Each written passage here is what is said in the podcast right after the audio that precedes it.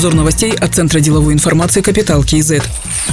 Заключительное заседание Госкомиссии по чрезвычайному положению провел президент Касымжумар Токаев. Он дал поручение по развитию экономики, поддержке бизнеса и населения. Одна из задач – выстроить новую структуру экономики и определить роль каждого из главных секторов – промышленного, энергетического, сельскохозяйственного, сервисного. Поручено предусмотреть специальные меры для малых предприятий в рамках дорожной карты бизнеса. Правительство и Атамекен определят объем финансирования этого направления. Кроме того, расширят список отраслей, которым предоставят отсрочку платежей по кредитам. Туда должны быть включены торговля, обрабатывающая обеспечивающая промышленность, транспорт и складирование, проживание и питание, информация и связь, образование и здравоохранение. Также поручил проработать вопрос введения прогрессивной шкалы индивидуального подоходного налога.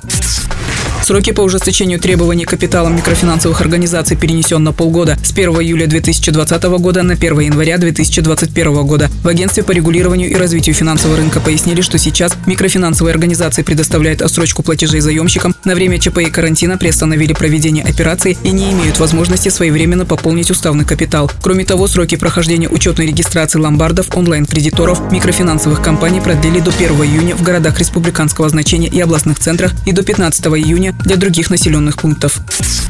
Предприятия Алматы, деятельность которых разрешена, могут привлекать своих сотрудников, проживающих в области. Заместитель Акима Алматы Сапарбек Туякбаев сообщил, что с 12 мая будут принимать заявки о регистрации сотрудников через сайт infoalmaty.kz. На блокпостах полицейские будут проверять наличие разрешения на передвижение. При этом руководители компании призвали самим проверять сотрудников на коронавирус.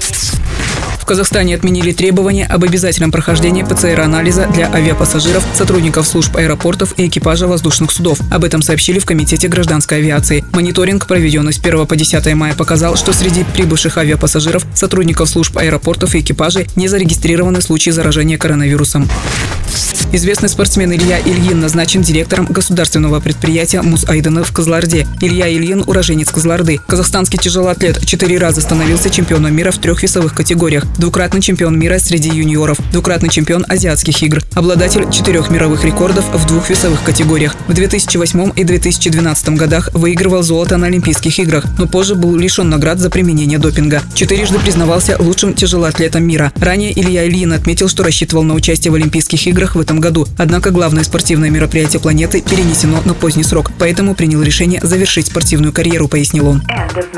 Другие новости об экономике, финансах и бизнес-истории казахстанцев читайте на Капитал Киезет.